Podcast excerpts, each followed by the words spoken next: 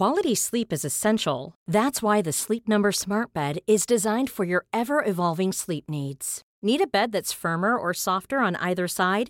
Helps you sleep at a comfortable temperature? Sleep Number Smart Beds let you individualize your comfort so you sleep better together. JD Power ranks Sleep Number number 1 in customer satisfaction with mattresses purchased in-store. And now save 40% on the Sleep Number limited edition Smart Bed for a limited time. For JD Power 2023 award information, visit jdpower.com/awards. Only at Sleep Number stores or sleepnumber.com. Here's a cool fact: a crocodile can't stick out its tongue. Another cool fact: you can get short-term health insurance for a month or just under a year in some states. United Healthcare short-term insurance plans are designed for people who are between jobs, coming off their parents' plan, or turning a side hustle into a full-time gig. Underwritten by Golden Rule Insurance Company, they offer flexible, budget friendly coverage with access to a nationwide network of doctors and hospitals. Get more cool facts about United Healthcare short term plans at uh1.com. This is Paige, the co host of Giggly Squad, and I want to tell you about a company that I've been loving Olive and June. Olive and June gives you everything that you need for a salon quality manicure in one box. And if you break it down, it really comes out to $2 a manicure, which is absolutely insane. It's also so easy to get salon worthy nails at home with Olive and June. The difference between how your nails used to look when you did them yourself and now with the Manny system is a complete game changer. The best thing about Olive and June too is it's a quick dry. Dries in about one minute, lasts for five days, and full coverage in up to one to two coats. Visit oliveandjune.com slash perfectmani20 for 20% off your first system. That's oliveandjune.com slash perfectmani20 for 20% off your first system.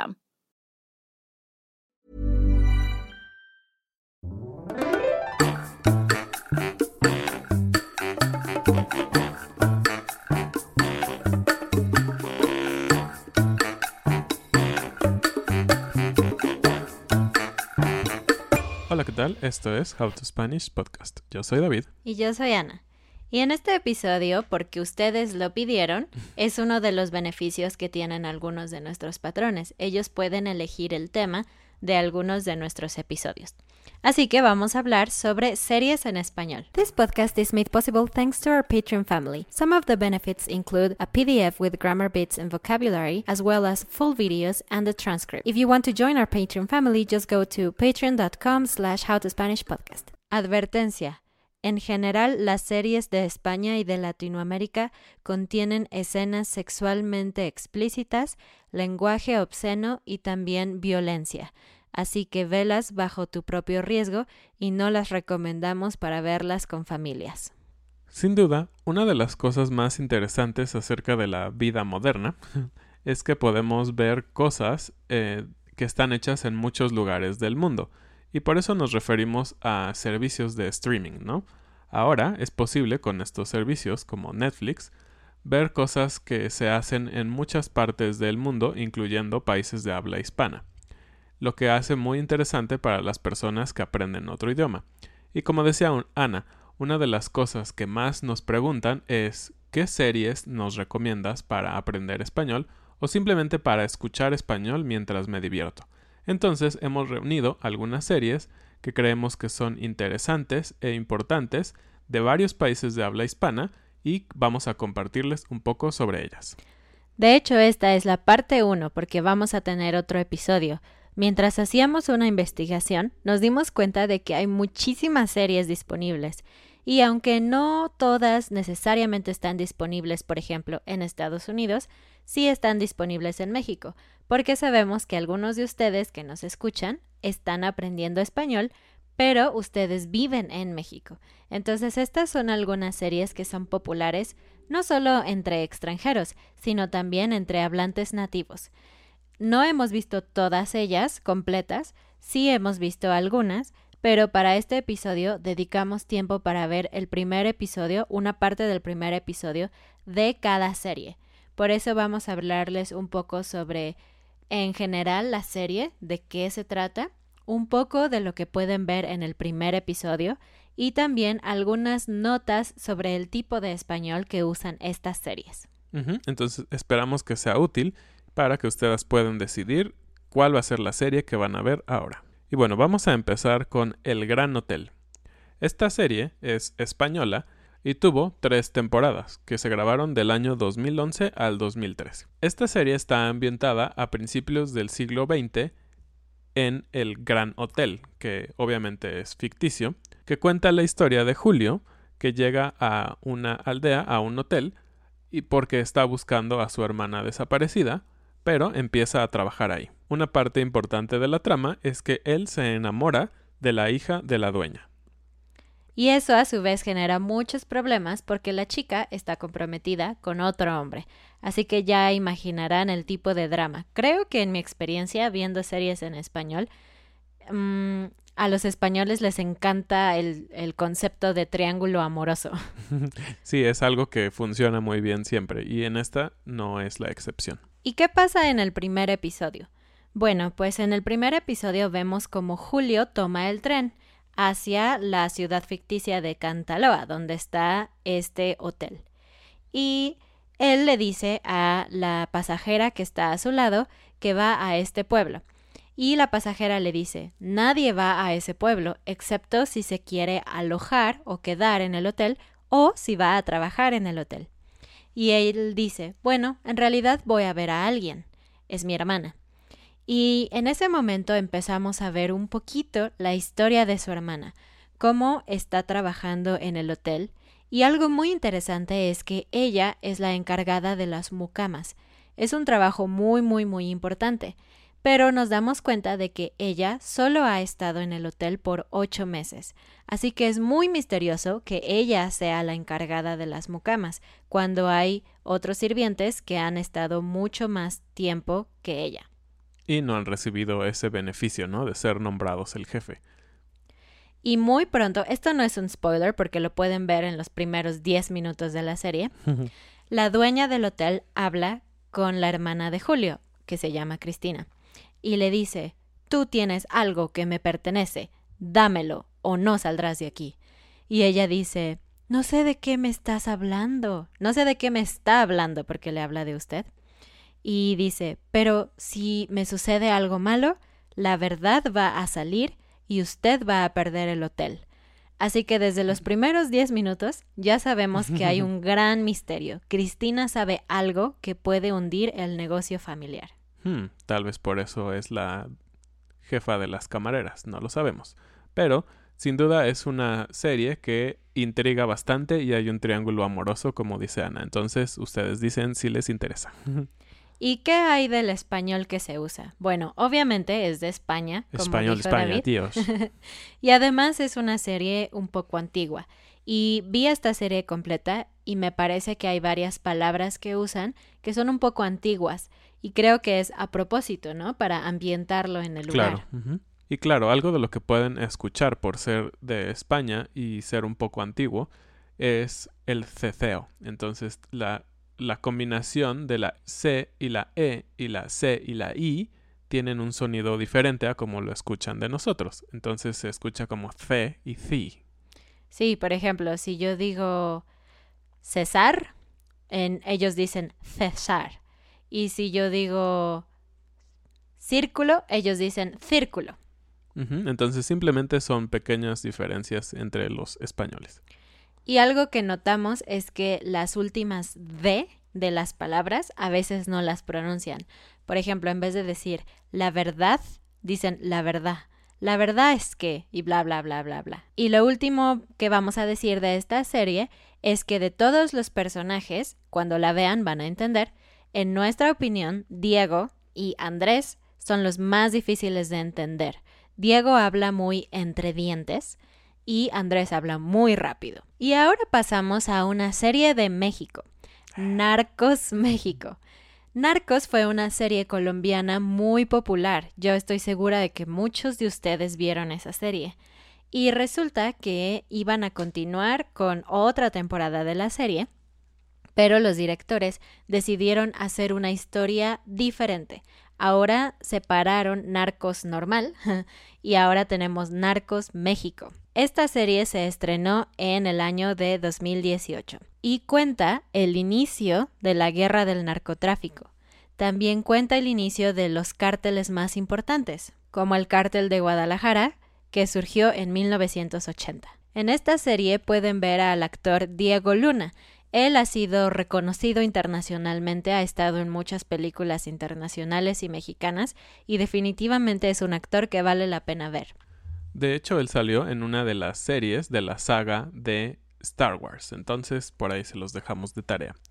Y algo muy muy interesante acerca de la grabación de esta serie de Narcos México es que ocurrió algo muy extraño dentro de la grabación, algo de miedo un poco, la verdad. El 15 de septiembre del el año 2017, es decir, un año antes de que se lanzara la primera temporada de la serie, un explorador de locaciones, es decir, una persona que va y busca dónde pueden grabar, eh, fue asesinado.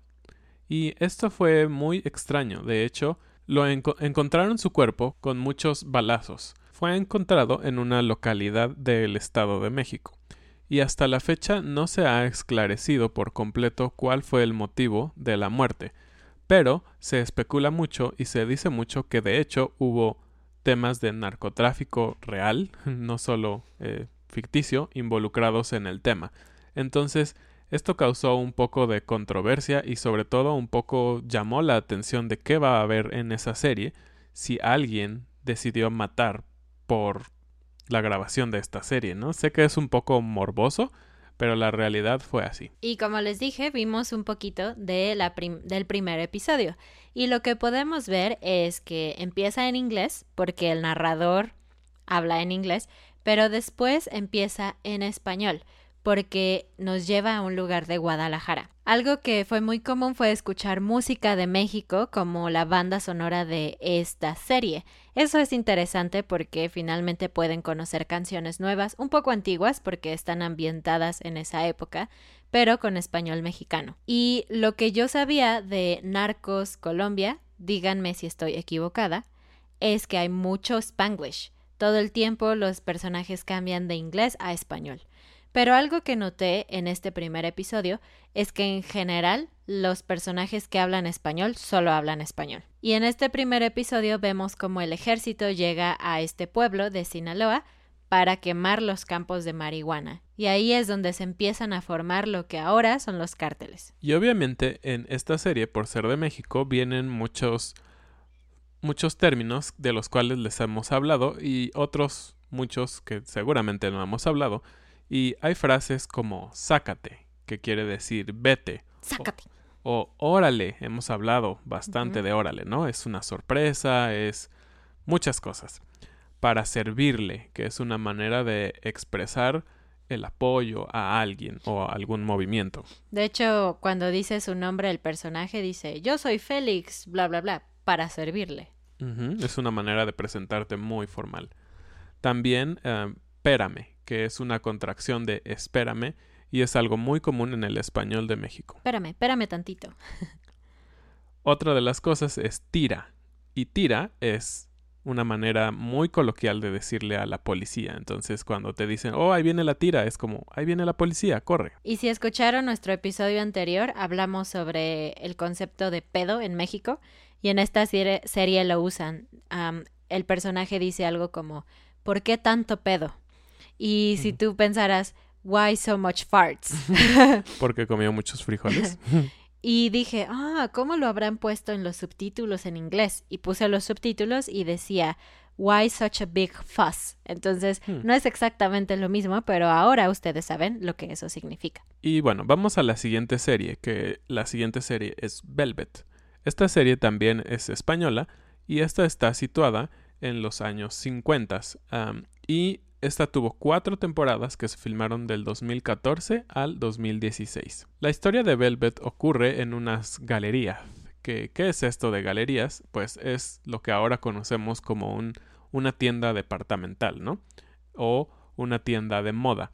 Entonces esto va a hacer que haya también un triángulo amoroso con un poco de moda, un poco de negocios. Entonces, si se dan cuenta, como decía Ana, el enfoque cambia un poco entre en cuanto al concepto, pero la trama del triángulo amoroso sigue existiendo en esta serie española. Además, al igual que en Gran Hotel, vemos que es un amor que no puede ser, porque ambos personajes son de clases sociales diferentes. Siempre hay un rico o una rica y un pobre o una pobre que están enamorados y las familias no están de acuerdo. Esa es como la trama básica de la serie. Sí, muy shakespearianos, ¿no? Como Romeo y Julieta. Muy Romeo y Julieta. Digo, los clásicos siempre son importantes. ¿Y qué vemos en el primer episodio? Vemos que Alberto, el hijo del dueño de las galerías, regresa después de un viaje muy largo en el extranjero a Madrid, en donde está la tienda. Y justamente ese día hay una gran fiesta, hay un desfile de moda súper importante en estas galerías. Y nosotros vemos como Alberto es muy popular e incluso hay una chica, Cristina, les encanta usar el nombre Cristina a los españoles. Cristina.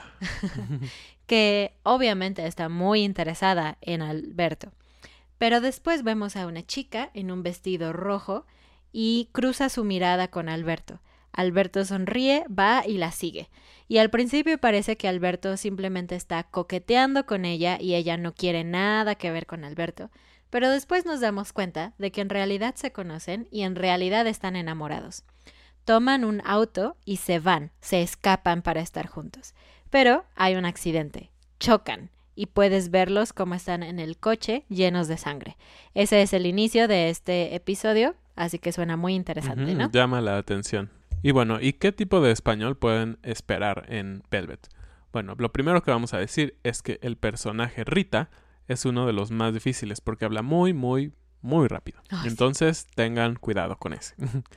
y claro, al ser un lugar de dinero y todo eso, Ah, se habla mucho con usted. Entonces las personas se refieren mucho a los demás como usted. Si ustedes han estudiado imperfecto del subjuntivo, suena muy extraño, pero es un mm. poco simple, sabrán que hay dos formas de estos verbos, unos que terminan en ara y otros que terminan en iese. Por ejemplo, comiera, comiese o bailara, bailase. En México y en general en Latinoamérica, ara, la terminación que tiene a, es mucho más común la terminación con S suena como de la Biblia o de un libro o algo así. Muy antiguo. Pero en esta serie en particular, ellos usan esta forma de la conjugación con S. Dijo, si supiese en vez de si supiera. Esa es una diferencia. Y otra cosa es que usan mucho la palabra hija o hijo, que significa son o daughter, ¿no? Pero en este caso es como un amiga o algo así. Es como, hija, pórtate bien, o hija, ayúdame, o algo así, pero no, no tienen nada que ver, no son hijos no o son familia. y la que sigue es Ingobernable, una serie mexicana que fue muy controversial cuando salió en la televisión y David va a hablarles un poco sobre eso en un momento. Pero esta serie habla sobre una ficticia primera dama, es decir, la esposa del presidente, que es acusada de asesinarlo así que está en muchísimos problemas. Y bueno, ¿qué podemos ver en el episodio 1? Pues vemos a la primera dama y vemos que ella hizo algo que ninguna otra primera dama ha hecho. Ella decidió divorciarse de su esposo y vivir separada de él. Pero eso le está ocasionando muchos problemas al presidente, quien no quiere firmar los papeles de divorcio y quiere permanecer con su familia. Y vemos cómo el presidente llega a casa de ella de hecho creo que a su habitación de hotel, y empieza la violencia. Empieza a decirle, no me vas a abandonar, y empieza a golpearla, él, ella lo golpea a él. Pasan muchas cosas cuando de repente él se cae desde el balcón y cae en el auto. Probablemente está muerto, probablemente no. Ustedes tienen que averiguarlo cuando vean esta serie. Y bueno, esta serie, como dijo Ana, es muy controversial, porque esta serie fue lanzada durante el sexenio del presidente Enrique Peña Nieto. Y la similitud del presidente de esa serie con el presidente real Enrique Peña Nieto es extremadamente grande.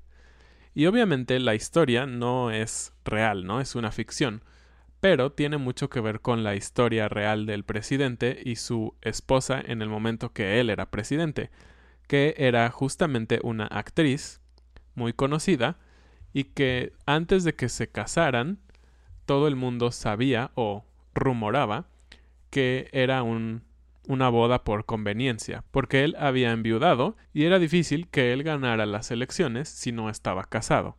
Entonces, una manera que se cree que ayudó la mercadotecnia de las elecciones fue que se casara con alguien famoso. Pero bueno, aparte de eso hay otro tema controversial. La actriz que desempeña el papel de la primera dama es Kate del Castillo.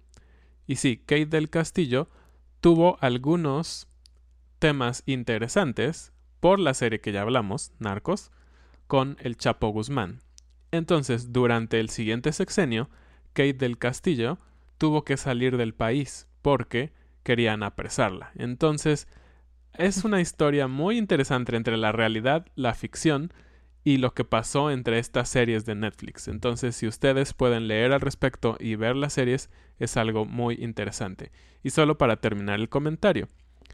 Al final del sexenio real del presidente Enrique Peña Nieto, prácticamente un año después, ellos realmente se divorciaron. Entonces, esta serie no estaba tan alejada de la realidad, lo que lo hace aún más interesante. Se decía que él era violento también y muchas cosas. Hay muchas teorías muy oscuras sobre él. Sí, y él ahora tiene una novia que tiene 20 años menos que él. Y la última serie de este episodio, ya sé, es que hay muchas series, tenemos que hacer más episodios. Pero la última se llama La Niña. Y esta serie es muy interesante por muchas razones. En primer lugar, está basada en una historia real sobre los niños que tienen que ser parte de las guerrillas en Colombia. Como ustedes saben, en los años pasados hubo muchos problemas con las guerrillas en este país. De hecho, hasta ahora la paz no ha sido completa. Pero hubo muchos niños involucrados en esta guerra. Sí, recuerden que hasta hace unos años las FARC, que eran las Fuerzas Armadas Revolucionarias de Colombia, tenían un papel muy importante en lo que era la vida política, digamos, o contrapolítica, porque siempre había una guerrilla y siempre estaban atacando al gobierno y el gobierno los atacaba a ellos. Y entonces, como dice Ana, estos grupos paramilitares, es decir, en contra de los militares reales, estaban siempre reclutando nuevas personas. Y esta historia se centra en una niña que se llama Belki. Ella fue ah, reclutada por las guerrillas colombianas cuando tenía solo 8 años. Y en el primer episodio la vemos cuando ella tiene 15 años y cuando es atrapada por el ejército real y empiezan los interrogatorios, al mismo tiempo que vamos viendo cómo fue su vida cuando estaba como parte de las guerrillas. Y bueno, obviamente el español es muy diferente que el español que usamos nosotros. Se dice que el español de Colombia y el de México son un poco similares y que son de los más fáciles de aprender o de entender. ¿Ustedes qué opinan? Pero yo que soy mexicana, cuando escucho a los colombianos digo, mm, no creo que seamos tan parecidos. Sí, tal vez para nosotros es difícil imaginarnos las similitudes, y sobre todo porque hay palabras muy específicas que a veces realmente no entendemos, ¿no? Por ejemplo, chicha. Chicha suena como bub en español de México, pero para ellos creo que es cerveza y ellos usan mucho esta palabra en la serie. También a veces eliminan la letra S. Por ejemplo, uno de los personajes dice cobramos esa plata, es decir, cobramos ese dinero, we charge for that money. Pero dicen cobramos esa plata, cobramos. Cobramos, chico. También algo muy interesante es que es muy popular en Colombia hablarse de usted. Ustedes saben, en México podemos usar usted, pero generalmente lo usamos con personas más grandes que nosotros o personas que requieren o demandan nuestro respeto o son nuestra autoridad. Pero en, en, esta serie es muy chistoso porque estás viendo a una chica de 15 años con otros chicos de 15, 16 años y todos usan usted. Nadie dice tú. Es muy raro. Yo jamás le hablaría a alguien de mi edad como usted. Y bueno, hasta aquí el tema de las series. Y solo queremos mencionar que es algo muy interesante que a través de ahora las series, que sería como lo que antiguamente eran las películas, pero versiones extendidas y cortadas, se puede ver un poco sobre los problemas y sobre lo que vivimos día a día en diferentes épocas, claramente porque tenemos series, como dijimos, con problemas de clasismo, es decir, la diferencia entre las clases sociales dentro de una sociedad, que aunque no somos muy racistas, hay clasismo, ¿no? Tenemos problemas con el narcotráfico, obviamente, y tenemos problemas con las guerrillas en algunos lugares. Entonces, todas estas historias arman lo que para nosotros es interesante. Y creo que lo hace interesante porque te identificas un poco con lo que ves, pero también lo llevan obviamente al extremo, ¿no? Del drama. Entonces, es por eso que creemos importante compartir un poco de estas series para que ustedes sepan qué tipo de cosas pueden encontrar y si es lo que les interesa, puedan verlas. Y la frase del día, para terminar, es el verbo picarse. Picar es como to sting, ajá, y se lo vuelve reflexivo, entonces es como to sting yourself. Pero no, en México lo que eso significa es que estás totalmente interesado y quieres saber más sobre algo. Y esta frase es perfecta para las series, ¿no? Oh, sí. ¿Qué significa si yo digo algo como me piqué con la serie Velvet? Significa que no puedes parar, que estás muy enganchado, sería otra manera de decirlo, pero que realmente nosotros no ocupamos. Entonces es muy común decir, oh, estoy súper picado. Ayer me dormí a las 3 de la mañana porque vi cuatro episodios juntos de Narcos. Entonces al día siguiente estás todo adormilado. Entonces, ¿ustedes se han picado con alguna serie en español? Cuéntenos. Y no olviden que vamos a tener la parte 2 de este episodio en algunas semanas. Y síganos en Patreon, en Facebook, en todas partes. Y compartan este material si les parece interesante. Muchas gracias y hasta un próximo episodio. Adiós. Adiós.